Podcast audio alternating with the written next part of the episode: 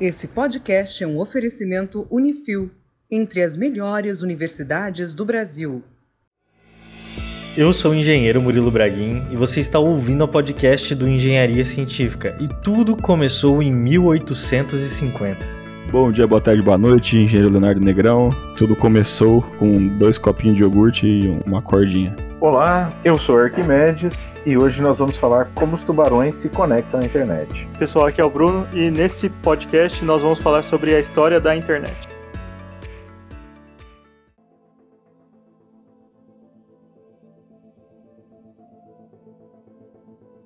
E a gente vai tentar nesse podcast falar do surgimento do que existe hoje e de como ela vai ser no futuro. Esse vai ser um desafio. Sabe o que eu pesquisei aqui pra gente começar a falar? Dos cabos submarinos. E esses primeiros cabos, eles foram instalados em 1850. Vocês acreditam? Com qual objetivo? O que acontece? Naquela época tinha o telégrafo e tinha o telefone. Uhum, exato. São os meios de comunicação que existiam. A gente não vai falar deles aqui, eu acho que cabe sim um podcast muito bom sobre comunicação para falar dessas duas coisas, mas a ideia era que as pessoas pudessem se comunicar a longa distância. E cada vez mais eles foram aumentando esse interesse de se comunicar cada vez mais longe, certo? E daí o que, que eles fizeram? O primeiro cabo submarino conectou a Inglaterra à França. E ele era um cabo telegráfico. Isso aí era uma evolução daquele telefone que a gente fazia com um copinho de iogurte? Pode-se dizer que sim. Já era um pouquinho mais avançado, né? Já excitava uma bobina lá do outro lado, né? Mas a ideia básica é a do, do copinho mesmo. Aí, viu? É uma latinha, um cabo de co um cabo de fibra ótica e uma latinha do outro lado. Era isso. Era uma latinha, um cabo de aço, né? E outra latinha do outro lado. Pelo É. menos era instantânea a, a ligação. Imagine, calcule. E daí é o seguinte, isso em 1850. E já em 1858 eles foram muito mais ousados, porque eles ligaram a Europa aos Estados Unidos. Tinha um cabo de 4 mil quilômetros de comprimento já, que media 1,5 centímetros de largura. Então pensa. Passadas aí duas semanas da instalação, a rainha Vitória enviou uma mensagem de felicitações ao presidente dos Estados Unidos na época, James Buchanan. A mensagem demorou 17 horas para chegar, mas o avanço era considerado o máximo, que a informação cruzou o Oceano Atlântico nesse tempo, sabe? Imagina uma DR por esse sistema, né? Imagina. Você tretou com a sua, com a sua mulher. Fe- Ferrou, cara. Mandou o SMS lá da época, ela até responder. Até responder, ela tava com o outro já. É, exatamente, já era. Muitos outros cabos ligaram outras partes do mundo. Aí no final do século XIX, já existiam 10 cabos no Atlântico, com mais dois cabos em construção. E 36 navios eram empregados na construção de linhas novas e reparação desses cabos, porque aquele primeiro cabo ali dos Estados Unidos e Europa, ele chegou a ser trocado três vezes, porque dava muito problema. O que, que eles usavam ali era um, uma seiva de uma árvore, vocês acreditam? Para fazer a proteção do cabo contra os efeitos do mar.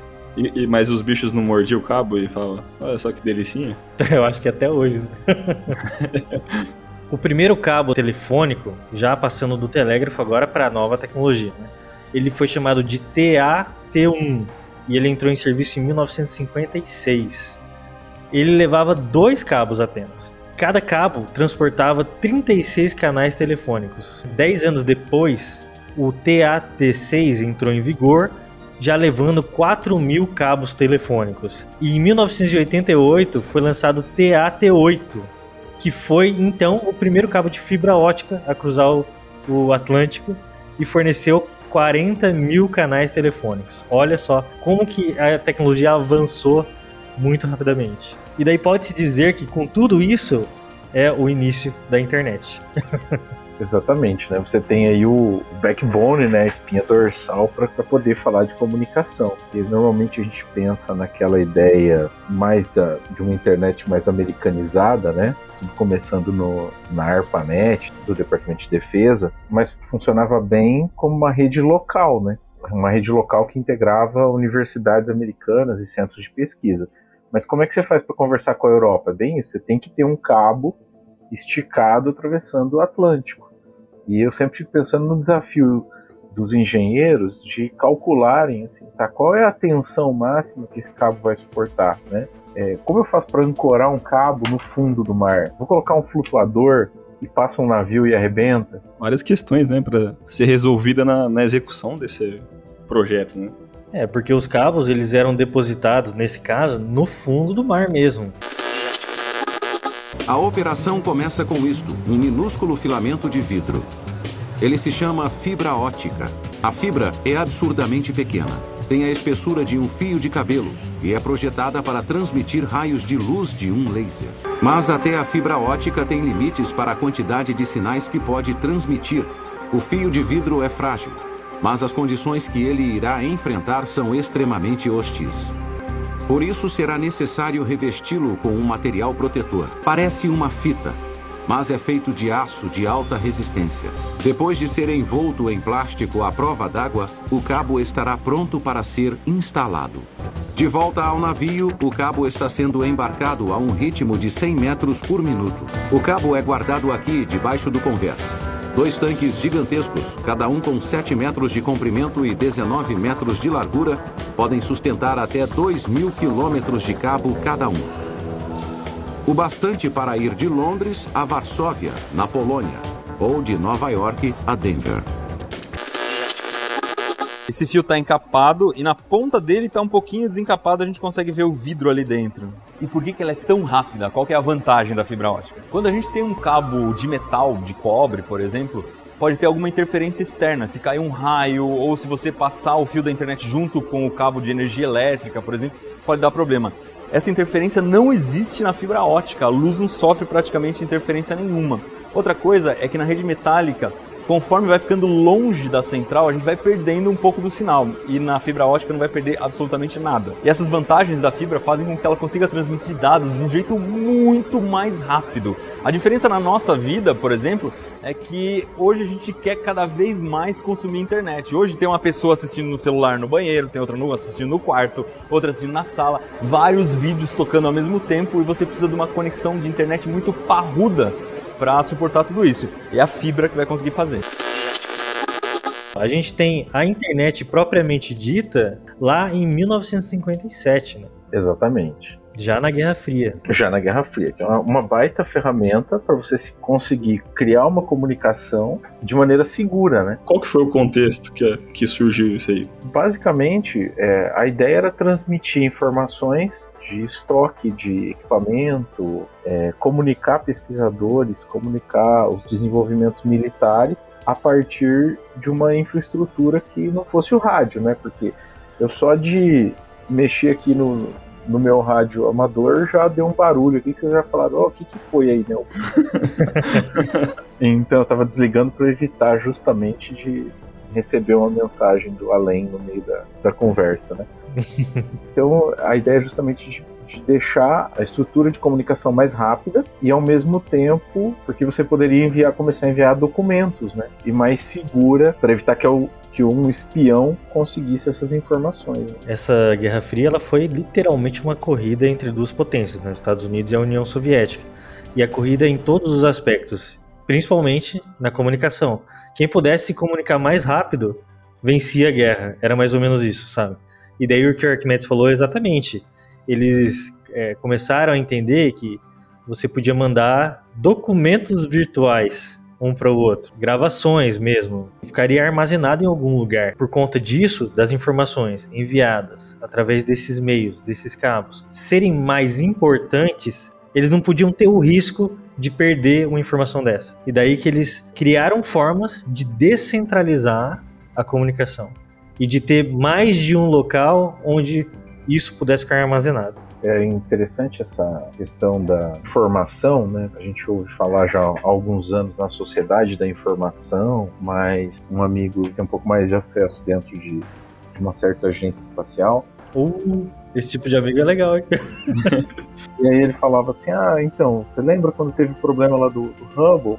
O pessoal do, do Departamento de Defesa falou: Ah, mas vocês querem mesmo usar esse, esse satélite? Porque a gente tem mais três ou quatro tão bons quanto esse, né? É claro, só não estão apontando para as estrelas, né? Estão apontando para o outro lado. A gente só tem que girar eles para fora. O mapeamento da informação? Quando a gente começa a observar, ele é extremamente, ele é a base da, da nossa sociedade, ele gera valor, gera recurso, e foi uma, um, um, vislumbre lá da Guerra Fria ainda, essa ideia de, opa, como é que eu consigo ter mais informação tanto do meu lado quanto do, do outro lado, sem correr risco. A intenção de, de, de deixar descentralizado era o que? Por segurança, para que não tivesse um ataque, ah, derrubou um ponto lá. Mesmo assim, os outros, sei lá, aí o, Arquimedes vai entender melhor o funcionamento, servidor, sei lá, as coisas assim, né? Mesmo que se, tipo, ah, explodiu um, uma, um local que tem lá um negócio de internet, você continua funcionando porque você tem os outros intercomunicados, seria mais ou menos isso? É, imagina assim, é, eu preciso fazer, vamos pensar algo bem, bem simples. Eu tenho uma, uma rede, uma rede elétrica. Por algum motivo, uma das minhas centrais elétricas está inoperante. E aí todo mundo vai ficar sem energia elétrica? Então a ideia da descentralização é porque você vai poder ter acesso àquele recurso, mesmo que parte do teu sistema caia. Né? Então você tem que ter um sistema de redundância e você pode distribuir então. E ao distribuir o, os processos, aí entra uma outra questão. Você entra numa complexidade de comunicação, porque pensa bem, olha, nós estamos em quatro pessoas nesse podcast. Então eu posso conversar com o Murilo, posso conversar com o Léo, posso conversar com o Bruno. Posso fazer três interações. Mas cada um de nós vai poder também realizar essas três interações com os outros. Nota que se são duas pessoas, só tem uma interação. Para duas pessoas já são três interações. Para quatro pessoas já são 12 interações. Para cinco pessoas já são, se não me engano, 45 interações. E garantir a segurança, então, de recursos. Que sejam arquivos, usinas nucleares ou mísseis balísticos intercontinentais. É bem isso mesmo. Em 1962, o engenheiro Joseph Licklider, do Instituto Tecnológico de Massachusetts, o MIT, falava da criação de uma rede intergaláctica de computadores. E daí, sete anos depois, foi estabelecido o marco do nascimento da internet, tá? com a criação da ARPANET, a rede de conexão da DARPA, Agência de Projetos de Pesquisa Avançada dos Estados Unidos. O Licklider está falando de uma rede intergaláctica. Se a gente pensar um pouquinho, sete anos depois, que eles estavam, como estavam exatamente no, no auge da, da Guerra Fria e da corrida espacial. Então, eles tinham ali a Rússia já bem estabelecida com um satélite em órbita, animais em órbita, com humanos em órbita, uma protoestação. Os americanos já com o projeto Mercury e Gemini bem avançado, já com o projeto Apollo em desdobramento. O John Kennedy vai falar que até o fim da década eles vão chegar na, na Lua. Efetivamente, sete anos depois chegam à Lua. Então, imagina a quantidade de possibilidades que eles estavam avultando né? Olha, se a gente vai chegar na Lua daqui a sete anos, imagina daqui a 20 anos a gente já está lá em Alpha, em Alpha Centauri, né? Mal sabiam eles, né? é, mal sabiam eles que, opa, talvez os desafios iam ser diferentes e a gente ia acabar não tendo é, tanto êxito na corrida espacial, mas se bem que eu vejo que temos sim uma corrida exitosa, né? E, e os sistemas em Marte operam por protocolo TCP/IP, né? Então tem internet em Marte. Eu tô passada, chocada. Meu Deus. Ô louco, como assim? Para controlar os robôs, eles operam com dentro de são pacotes de radiofrequência, mas operando como se fossem objetos web. Então, quando uma câmera tira a foto, ela faz download. Você faz efetivamente um download como se fizesse de um site. Interessante. Os rovers têm anteninha de Wi-Fi? Tem, tem Wi-Fi. Olha aí, um bom motivo para ir para Marte, hein? Lá tem internet. Imagine a demora de um técnico da NET para chegar em Marte. Se aqui em casa ele não vem, imagine para Marte. eu fico imaginando. Deve pedir o agendamento e, e o operador fala: olha, aguarde um instante, senhor. Mas um instante qual? Um instante terreno, terráqueo ou um instante marciano? Aí a gente ainda tem o delay dos 15 minutos, né? Verdade. É interessante pensar que, que alguém lá na década de 60 estava sonhando com a possibilidade de a gente mandar um e-mail para alguém fora do, do, nosso sistema galáctico, né? Que aí é, é mais amplo ainda. Né? É, mas tem que ser ambicioso, é. né? Pra gente chegar muito menos. Tem aquele negócio de startup que você tem que mirar na lua pra chegar na ponta do dedo, sabe? tipo. Mas ó, esse protocolo, né, TCP, ele foi feito no ano de 1937. E pelo que eu estudei, e eu não sei nada sobre o assunto, ele é uma linguagem de internet, né? O que que ele diz pra gente, Arquimedes? A gente tem que pensar que a, a internet é como se fossem camadas, tá? É tipo a cebola. Eu não gosto de, de falar em cebola porque a gente já tem que ir pra Thor, né? Pensando no, no aspecto mais puro do, do protocolo, a gente sempre começa pensando assim, ah, então tem a camada física, né? Você falou, ah, o rover tem anteninha, e até agora a gente estava falando de cabo. Então, o aspecto físico vai ser ou por rádio, né, Wi-Fi, frequências mais comuns, né, 2.4 GHz e 5.8 GHz, mas a gente pode operar via cabo, cabo Ethernet. Então, essa seria a camada física do, do protocolo. Depois a gente tem uma segunda camada do protocolo, que é a camada de enlace, que onde você vai estabelecer um termo técnico para isso é handshake, né, que é quando os dois equipamentos então trocam uma, uma trocam informação para que eles possam se conectar efetivamente. E aí vem as camadas superiores, que são as camadas de interrede, onde você já vai ter tráfego com mais cara de arquivo, não é mais bit. Depois a gente tem a camada de transporte, e por fim a gente tem a camada de aplicação, né, onde efetivamente chegou o seu arquivo, você está ali conseguindo navegar com tranquilidade. E é interessante pensar em plataformas como Netflix, por exemplo, onde a camada de transporte, a interrede, a aplicação formam um streaming, né? Então você tem dados o tempo todo chegando. Esses dados vão sair do meu celular, vão até um roteador que está por aqui. Esse roteador vai transmitir esses dados por fibra até um cabo um pouco maior, um backbone, e no fim das contas, esses dados vão ter que ir até os Estados Unidos por cabos submarinos, e lá eles vão trafegar até um servidor do YouTube, voltar pelo cabo submarino, passar por toda essa infraestrutura de novo até chegar no meu celular. É, dentro do TCP, você envia uma informação, por exemplo, é, só que o protocolo tem um sistema de checagem. Então ele verifica se os bits chegaram no servidor uhum. para poder te responder. E existe um outro protocolo, que é o UDP, que esse não tem checagem, ele só envia os dados. Se chegar, chegou. Se não chegar, não chegou. Então existem vários protocolos para a gente se comunicar e esses protocolos garantem tanto a segurança quanto a confiabilidade do sistema, né?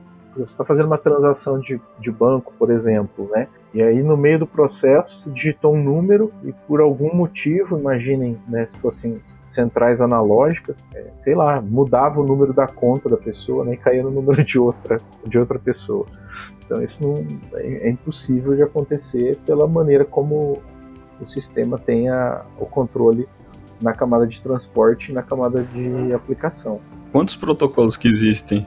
A são muitos? São milhares? Não, não são milhares, mas, por exemplo, ó, a, identificação da, das máquinas vem pelo protocolo IP, né, o Internet Protocol. Aí você tem o protocolo TCP, que é o protocolo de transporte. Aí você tem o protocolo UDP, que é um outro protocolo de transporte. Aí você tem o protocolo HTTP, que é para abrir hipertexto. Aí tem o hipertexto seguro, que é o HTTPS.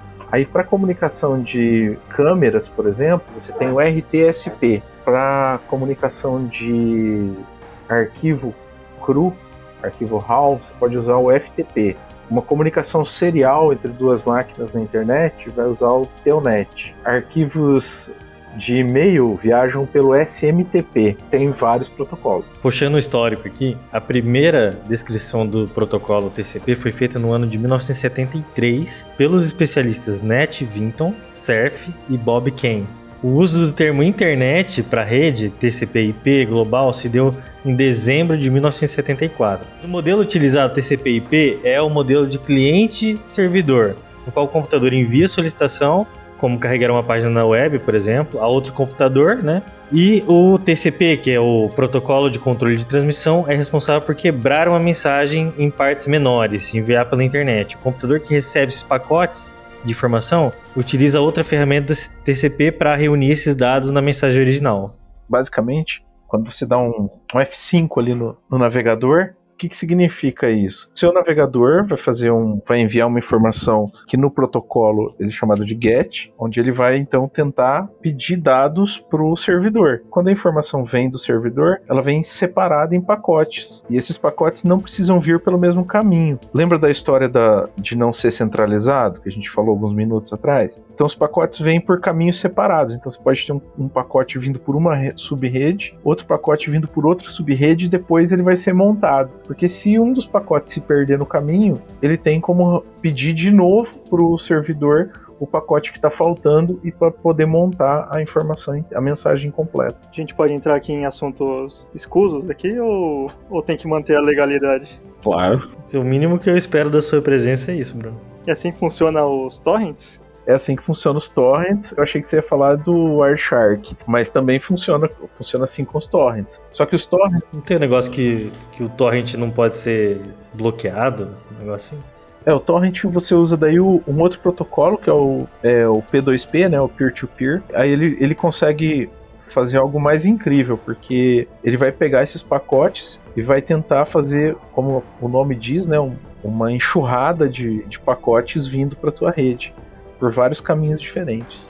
É, se você tentar obstruir um, tá chegando mais 27 milhões de outro lado, é isso? Quando eles percebem que você está usando o protocolo P2P, eles reduzem a tua velocidade, a tua banda. Aí eles vão falar para você que é proibido, que, que eles jamais fizeram isso, que isso não existe. É só você monitorar a rede que você vai ver que o teu ping fica mais lento. Mas é, é a única coisa que ele consegue fazer, né?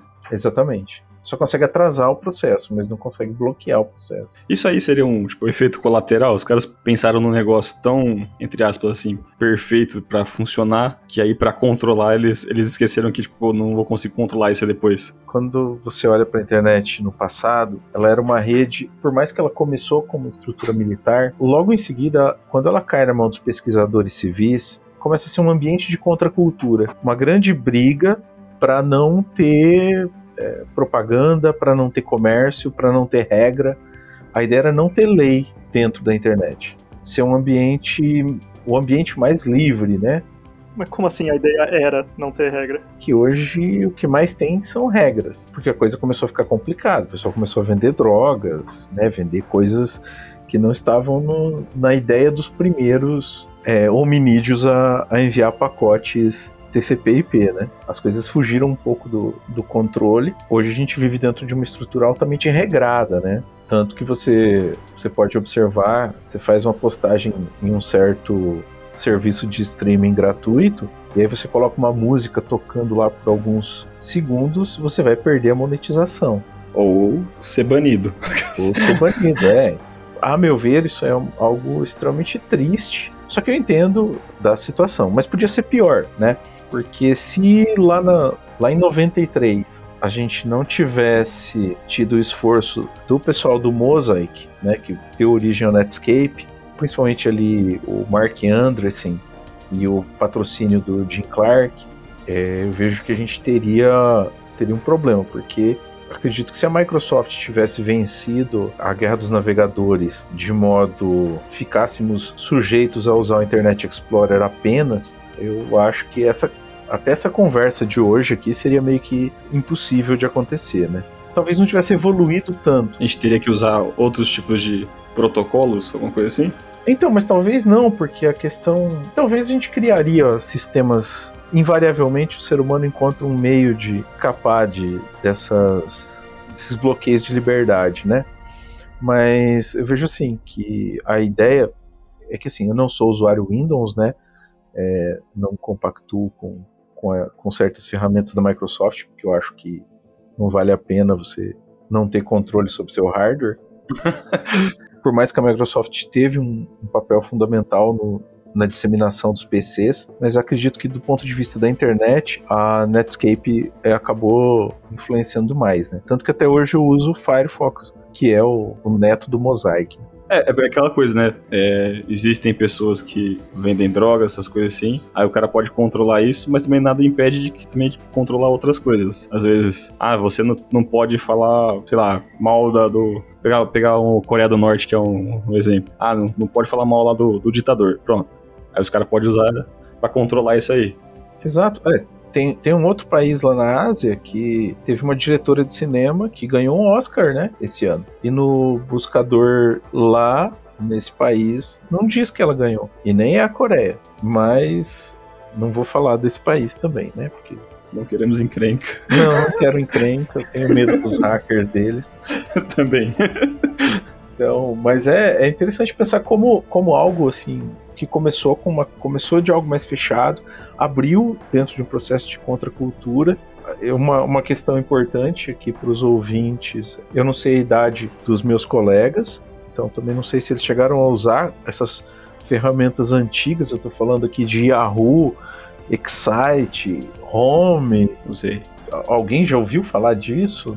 Né? É que eu sou bem idoso. Eu só sei que é o Yahoo, na verdade. É, o, o Yahoo é interessante porque é o primeiro sistema de busca, né? Vocês chegaram a ver como é que eles. Por que, que eles criaram o- o Yahoo? Não. O Jerry Young e o David Filo, Não. eles participavam de uma competição de basquete e eles queriam encontrar informações sobre como melhorar o rendimento do time. Para isso eles ficaram, tá, como é que a gente vai achar isso se não tem busca? Porque, gente, eu vivi essa época, era tenebroso, cara. Você- ah, eu quero informação sobre tal coisa. Primeiro que 90% da rede não tinha DNS. É, o que, que é DNS? É servidor de nome de domínio. Então você não escrevia www.google.com. Você escrevia 92.83.95.74. Dois pontos 22 barra home. Era algo assim, tá? Então era bem desesperador porque tudo estava perdido dentro da internet, né? As, as informações existiam, mas você não conseguia encontrá-las. E quando você encontrava o site, pareciam que você estava bêbado na Times Square, né? Porque era aquele monte de, de, de pop-up, coisas aparecendo ali, e você, ué, mas o que, que é a informação que eu quero, né? Então era difícil. Isso é antes ou depois do GIF do bebê dançando? Ah, isso é antes. Isso é logo depois que a gente sai do Lynx, né? Que o Lynx é um navegador em modo de texto. É, é estranho falar navegador em modo de texto. Eu não consegui visualizar isso. Imagina que você. Vocês já viram. ah, alguém já abriu o command do Windows. Sim, sim. Tá. Imagina que você tivesse que navegar usando aquele ambiente. Entendi.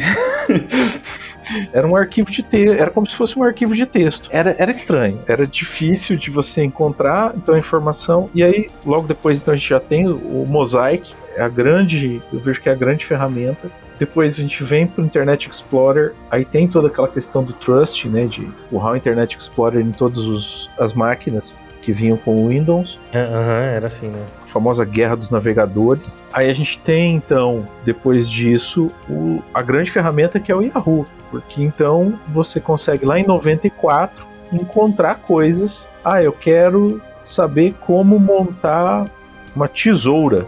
Então você digitava lá como montar uma tesoura.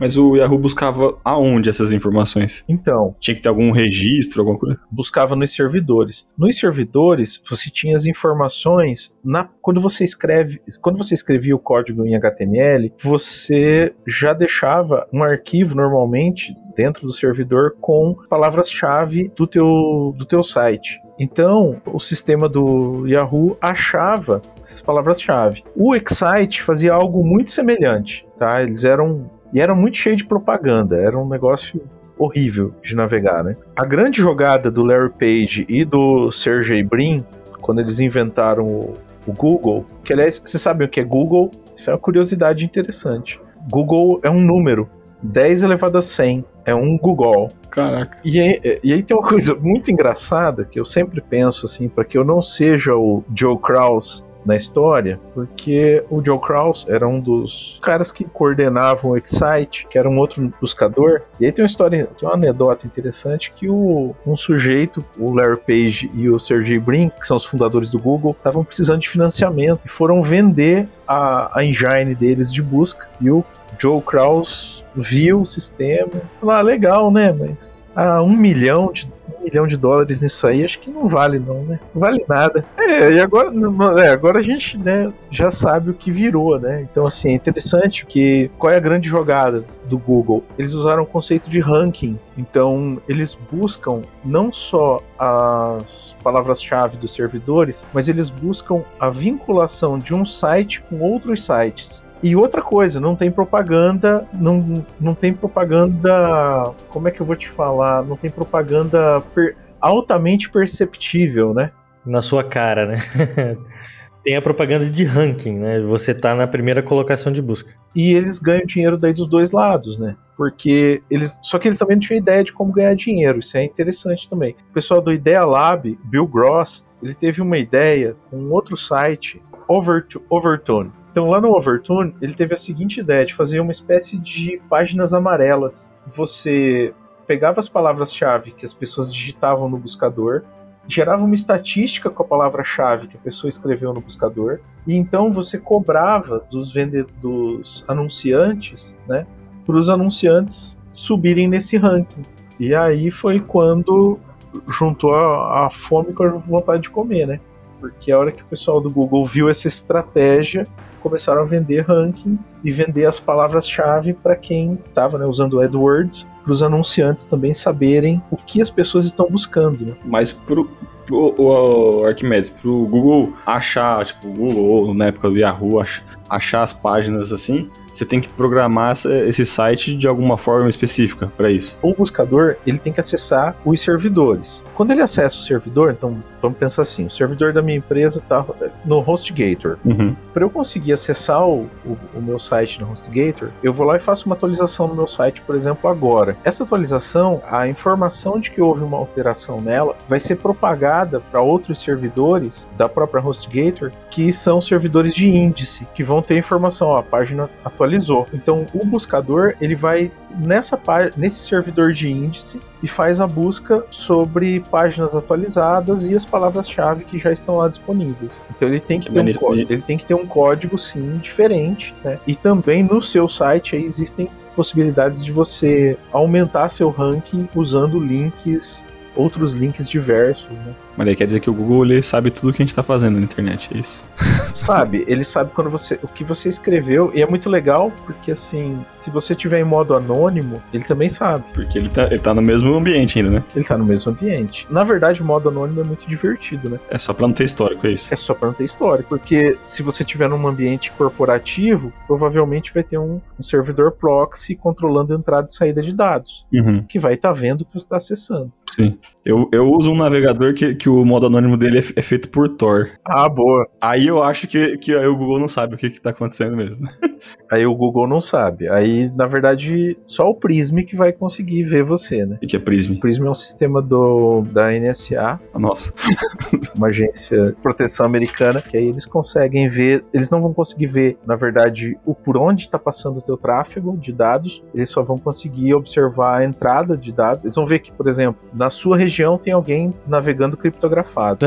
Oh, Sei lá, lá no leste europeu, alguém está acessando do leste europeu uma conta no Google sobre tá acessando, sei lá, a sua conta de e-mail, né? Aí por uma questão de dedução, eles vão te achar, né? Vão achar que é você, vão, porque poucas pessoas usam navegação criptografada, né? Então tem, tem esse detalhe também, né? Ele não vê, é, os sistemas de rastreio mais sofisticados não conseguem ver o meio do caminho, mas conseguem ver a entrada e a saída. Eles sabem assim, ah, tem alguém, por exemplo, se eu tivesse navegando criptografado, tem alguém na região de Maringá tá navegando criptografado. Sai um GET para um servidor criptografado. E lá do outro lado, sei lá, na Ucrânia, é, eu abri um, um site de compra de arma e se você usar aquele VPN que te localiza em outro lugar? e aí eles vão olhar, opa, ó, pode ser, ah, tem tantos milhões de pessoas. O tamanho do pacote que entrou e o pacote que saiu é compatível. N- não é algo óbvio, mas é algo que é possível de, de se estabelecer vínculo. né?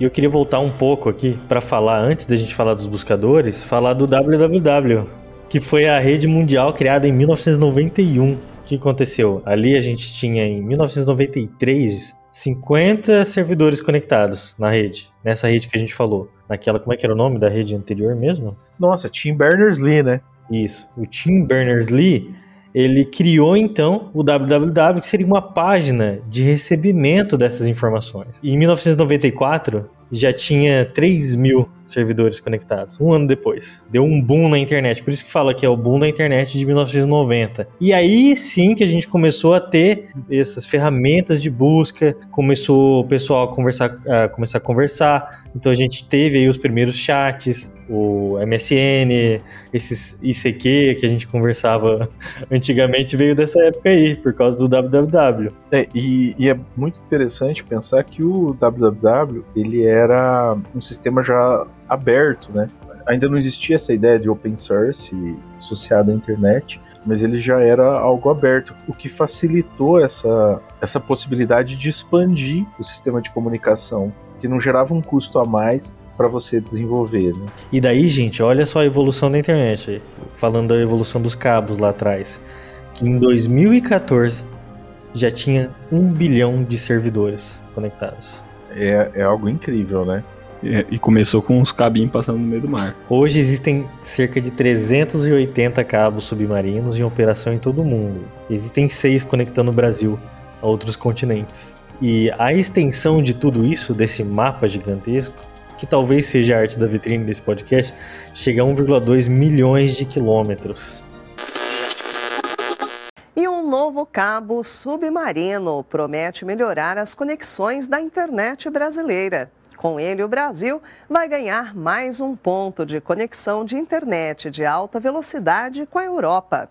O cabo vai ter mais de 6 mil quilômetros de comprimento, saindo de Fortaleza e chegando à cidade de Sines, em Portugal. O custo de cerca de um bilhão de reais será bancado inteiramente pela iniciativa privada. O novo equipamento deve ajudar a preparar a infraestrutura brasileira para a chegada da tecnologia 5G e o projeto tem expectativa de conclusão para meados de 2021. Segundo o Ministério das Comunicações, o cabo ainda se estenderá para pontos no Rio de Janeiro e em São Paulo, além de conexões na África e em outros países europeus, ilhas do Atlântico e na Guiana Francesa a internet hoje é conduzida por vidro, né? Que é a fibra ótica. Exatamente. Uma coisa louca de se pensar, né? O vidro. e sim, existem ataques de animais submarinos a esses cabos. Mas tem redundância nisso aí? Olha, eu acredito que por ser uma rede, ele consiga, a internet consiga vir de várias localidades, né? Se um der defeito, o outro passa pelo outro lugar. Esses peixes aí, eles podem ser chamados de hackers? São crackers. são os crackers, né? É, e é, é, interessante pensar na, nessa questão de evolução, né? Não sei, eu sou um grande fã do, do Tim Berners-Lee, primeiro porque ele era físico, né? Era não, é, né? Tá vivo ainda? Tá vivo, tá vivo ainda. Uma questão que eu acho que eu acho interessante é que ele tá, trabalhava no CERN, né? Quando foi quando ele criou essa, essa possibilidade de você acessar hipertexto. Então você acaba tendo uma vantagem grande pensar na ciência como não só uma, uma fundadora, já que a gente está aqui, né, falando de engenharia científica, é justamente pensar assim, de como uma ideia que nasceu dentro de um centro de pesquisa física, né, acabou impactando tão fortemente várias áreas tecnológicas, porque, como bem apontado, hoje a gente navega usando fibra ótica. Pensar lá em 1990, alguns manuscritos, não, não, manuscritos não, alguns impressos aqui, preciso localizar um dia, se vocês quiserem. É, eu mando umas fotos de umas revistas e livros antigos que se falava assim: ah, nunca que a gente vai usar fibra ótica, porque é muito caro. É algo impossível de você criar uma rede que se use fibra ótica. Isso ali no começo dos anos 90, né? A ideia era cabo coaxial, não era nem o, o UTP. É, exatamente. E daí, olha só, o que eu achei engraçado é o seguinte, ó que, é, falando de vida marinha, se os, os peixes e, e, mamíferos alteram. Né? Em 2014, tubarões atacaram cabos submarinos do Google. A construção afetada ligava os Estados Unidos ao Japão, mas não teve nenhum dano a mais. Só que um pesquisador da Universidade da Califórnia, em 2016, quis saber se o, o campo eletromagnético criado pelos cabos podia afetar a vida marinha, sabe? Só que na conclusão dele foi que não. É, achavam que antes é, talvez a vida marinha pudesse ser atraída por esses cabos e danificá-los. Depois do estudo dele, o resultado foi que não. Mas, mesmo assim, existem mais de 50 reparos por ano nos cabos, que incluem ataques de tubarões, terremotos e a própria pressão da água em grande profundidade. Sabe? e as falhas geológicas? Se você jogar um cabo em cima, o que acontece? Ele derrete. Você tem que desviar. Tem que desviar, né? Desviar. Tô divagando aqui nos, nas, nas possibilidades. Nota que as, as possibilidades são muitas, né? De coisas ruins acontecerem. Até as que a gente não conhece, né? Tipo É. Cthulhu? Exatamente. A gente tem as partes sobrenaturais também. é, os monstros marinhos. Os krakens. Libera, libertem os krakens. E se esses cabos, por algum motivo, o Cthulhu vai aparecer e destruir todos os cabos que estão no mar? O que, que vai acontecer? Eu vou ficar sem poder voltar na Juliette? Essa não vai poder voltar na Juliette. Se o Cthulhu aparecer, Bruno, é- não ter internet é o menor dos problemas. Exatamente. Pode ficar de boa aqui, tá tranquilo. Pelo menos assim, no Brasil, a gente tem um funcionamento de uma instalação de cabo submarino da seguinte forma: a gente tem uma parte que é uma estação terrestre, onde esse cabo nasce, e daí ele passa por dentro da Terra. A- ali na praia, né? Ninguém vê um cabo assim na praia esticado em É. cima. E daí ele já entra no oceano lá a já a um quilômetro de profundidade sobre o leito oceânico. E vem um navio soltando esse cabo, ele vai desenrolando um cabo mesmo, como se fossem vários carretéis. Esses carretéis, eles têm, eles fazem uma ligação entre si, tipo um dispositivo de ligação, né, que é tipo do tamanho de um uma mala de, de viagem. O cabo fica exposto em vários lugares. Só que com profundidades maiores, ele não precisa de tantos cuidados, só nas menores, por onde tem justamente vida marinha. Que é todo mar, né? Só onde tem vida marinha, tipo. Mas é na profundidade baixa, Léo, que eles se preocupam. E daí ele tem um revestimento de aço mesmo, uma camisa. Mas na profu- profundidade maior é onde você não sabe o que, que tem, né? É onde tem os kaijus, né? Não tem proteção quase. Os monstros, né, cara? Espera aí, deixa, deixa eu ver aqui. Tô olhando aqui no mapa pra ver se onde tem Kaiju passa muito cabo. Meu Deus. É, moçada. Não dá pra fazer compra no AliExpress se os Kaiju aparecer. Qual é o próximo passo evolutivo da internet? E aí, vai ser o Starlink do Elon Musk que vai dar um up nas coisas? Existe algum, alguma outra coisa sendo feita, Arquimedes? Se você quer tá mais ligado nesse meio. Ou a solução é colocar mais cabos ainda no oceano? Então, a, a grande questão que a gente olha para o futuro é. Primeiro, é uma, uma questão de aumentar o número de, de dispositivos conectados. Então, a internet das coisas ela vem muito forte agora. Porque a gente, seguindo alguns, alguns historiadores da internet, então agora a gente estaria na terceira onda. O que seria isso? Seria o momento, então a gente já teve um momento onde pessoas usavam máquinas para conversar com outras pessoas. Depois, a gente passou por uma etapa onde é, as- a gente usava a máquina já para criar uma conexão direta, não só para busca de informação, mas, mas para uma comunicação mais ampla, que seria a expansão das redes sociais. E agora a questão de uma máquina que conversa com a outra sem intervenção direta humana. É, nesse aspecto, a, a grande questão da internet das coisas é ampliar as, as capacidades de conexão sem fio. Então, aí vem Starlink. Existem outros fornecedores de sistema de, de dados via satélite, tá no Brasil mesmo, com uma propaganda menor, mas, mas com a mesma ideia né, de, de usar satélites. Existe essa possibilidade de usar lâmpadas para transmitir a internet através de, sistemas laser. Então, as possibilidades elas são gigantescas. E aí, pensando ainda, existe um- uma grande linha de trabalho em ferramentas como Neuralink, né? Que daí você não vai ter dispositivo, a internet vai estar conectada direto ao seu cérebro, né? Isso é interessante, viu? E aí fica aquela questão, né, de, de como é que como é que vai funcionar quando eu só penso e penso logo conecto, né? Penso logo conecto, isso aí é o filósofo moderno. Penso logo pesquisa, já pensou? Ia ter que ter um filtro muito maior na internet. Penso logo aparece uma pop-up na minha cara. Então, né, imagina, aí você não consegue. Como é que fecha o pop-up? Se for Doritos com Coca, pode aparecer sim, cara. Pode já, já pode enviar já. Já pode vir já o motoboy já.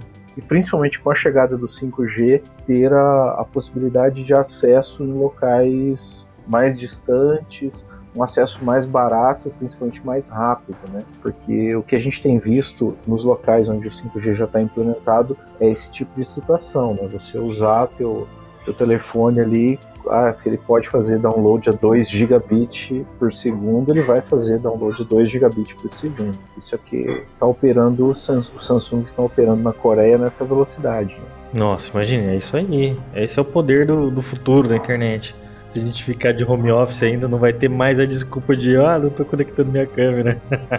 não tá saindo minha voz. Aí, meu amigo, todo mundo vai ter que trabalhar mesmo. e dá para colocar criptomoeda, alguma coisa assim como futuro da internet também? Porque hoje em dia tá tudo tudo online, né? Só, sua carteira tá online, seus dados estão online. Tem uma sirene cabulosa aí. Da onde é isso aí? Arquimedes? É a Bruna eu fico quietinho, eu fico quietinho o tempo todo. E quando eu vou falar alguma coisa, vem uma sirene tocando atrás de mim. Então, as criptomoedas são sim uma, uma, uma grande ferramenta do futuro para a internet. A gente pode ver essa semana mesmo o Dogecoin subiu espantosamente. Isso é um meme. e é uma moeda que era um meme. É, exatamente. Nada impede da gente fazer o Engenharia Científica Coin. Eu acho que vai valer muito daqui a um tempo. Porque é, é, interessante pensar nessas, nessas moedas, mas principalmente é pensar na ferramenta por trás delas, né, o blockchain. Porque você consegue fazer um sistema de transferência de, de valores sem passar diretamente por um governo central. E aí começa a gerar umas questões sociais incríveis, né? Porque como é que o governo vai cobrar é, imposto de renda se ele não sabe quanto você ganhou, quanto você vendeu, quanto você perdeu. Ele vai saber no máximo o que, o, que chega e o que sai, né, de, de algum lugar? Consegue ver isso? Nem isso, não, nem isso. E já não sabe hoje, então? Isso, mas é, é muito forte a questão da descentralização, né? Não é, isso meio que garante essa, a rede funcionar desse jeito, né? Porque se você obriga a passar a informação por um lugar, aí você tem como monitorar, mas se a informação pode passar por vários caminhos, não tem como você garantir a, certeza, né? Ferramentas como, como blockchain permitem, de um lado, uma segurança incrível para você transferir informação. É a, é a tal da história de que eu vou saber o que a pessoa tá. Eu vou ver as pontas, mas dependendo, eu não consigo nem, nem interpretar o que a pessoa tá, tá, tá observando ou, tá, ou quanto está negociando. E ao mesmo tempo, eu, então é seguro para operar uma máquina, por exemplo, usando essa, esse protocolo, esse, essa abordagem, ao mesmo tempo que é, se for para transferir valores, você está ultra protegido, né? Ninguém sabe quanto está movimentando. Aliás, os blockchain estão aparecendo por causa dos NFTs, né? Foi um belo de uma propaganda, né? Sim. Que são os non-fungible tokens, né? Token. A gente está entrando aqui num outro mundo que a gente traz no próximo podcast. No tema da semana que vem. No, no próximo episódio. É, mas a gente ainda tá. Mas isso é muito internet, cara. É... é... mas nota que assim, a internet, é, esse eu acho que é a grande, o grande boom, né? A grande bolha é, surge nesse momento, quando você para de. Você não tem mais a, a, percepção direta do que está e o que não está conectado, né? Esse momento de, de ubiquidade, né? Tudo é internet, né? Tudo é internet, né? Isso, exatamente. Eu acho que esse é o futuro, então. Inclusive nosso cérebro aí com o Neurolink. Exatamente. O futuro é um, um episódio do Black Mirror, na verdade, né? Você chegaram a explicar o que é o Neuralink lá? Qual que é a ideia disso aí? É um Wi-Fi na sua cabeça, conectado no, nosso, no seu cérebro. De forma. Com dois fiozinhos bem fininhos. É, o Black Mirror. Um pouco invasivo. Tem uma série, eu não, não tô lembrando o nome, também não lembro a plataforma agora. Black Mirror, Netflix. não, era só sobre um sistema que ia na cabeça das pessoas. Ah, é da Amazon. É, o... é da Amazon, né? Ah, é o. Dexter. Não, não, eu vi essa aí. É... Matrix. Esqueci o nome. Que é tipo um visorzinho na tela, assim, fica, aparece tipo um cara com um óculos de. Google Glass. Não, a pessoa não tem nada, é exatamente como o Neuralink, fica dentro da mente da pessoa. Um grupo de hackers daí consegue invadir. E mudar seus pensamentos? E mudar os pensamentos da pessoa, fazer a pessoa se matar, matar outra pessoa. É, mas eu não tô lembrado do nome da série agora. Vou tentar me recordar dela nem Isaac Asimov previu isso aí. Sim. É o negócio do Elon Musk. Você morre como herói ou você vive o suficiente até se tornar vilão. É Elon Musk ou do Batman? Elon Musk.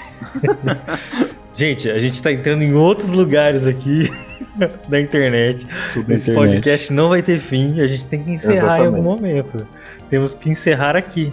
Então vamos encerrá-lo. Então vamos encerrar. E né? daí a gente volta para mais uns 15 podcasts, pelo menos, só para falar de tecnologia. Porque tem muita coisa legal vindo por aí. Bem, A última que eu ouvi rapidinho aqui é uma lente de contato desenvolvida por uma empresa de tintas que ela se conecta com o padrão branco, né, vamos dizer assim, da Aham. parede, tá? A tinta ela tem um padrão específico de coloração, mas vamos dizer que seja tudo branco. E daí você Certo. entra na sua casa, pra quem não tem a lente, tá tudo branco, mas pra você, você escolhe a cor da parede que você quer naquele dia. E daí Uau. ela, ela vai mudar de cor na sua visão. Legal, né? E daí tava estudando isso pra vários lugares, tipo hospital, várias coisas. De acordo com o humor da pessoa, aí ela muda a, a casa muda de cor diferente pra elevar o seu humor naquele dia. A gente está aqui no Engenharia Científica de portas abertas para todo mundo que quiser falar com a gente, para todos os empresários que estão ouvindo. Se quiser entrar em contato com a gente agora, manda mensagem no nosso Instagram, no nosso WhatsApp, vai no nosso site, tem lá os nossos contatos. Fala com a gente, vamos mov- movimentar esse mercado de uma maneira diferente.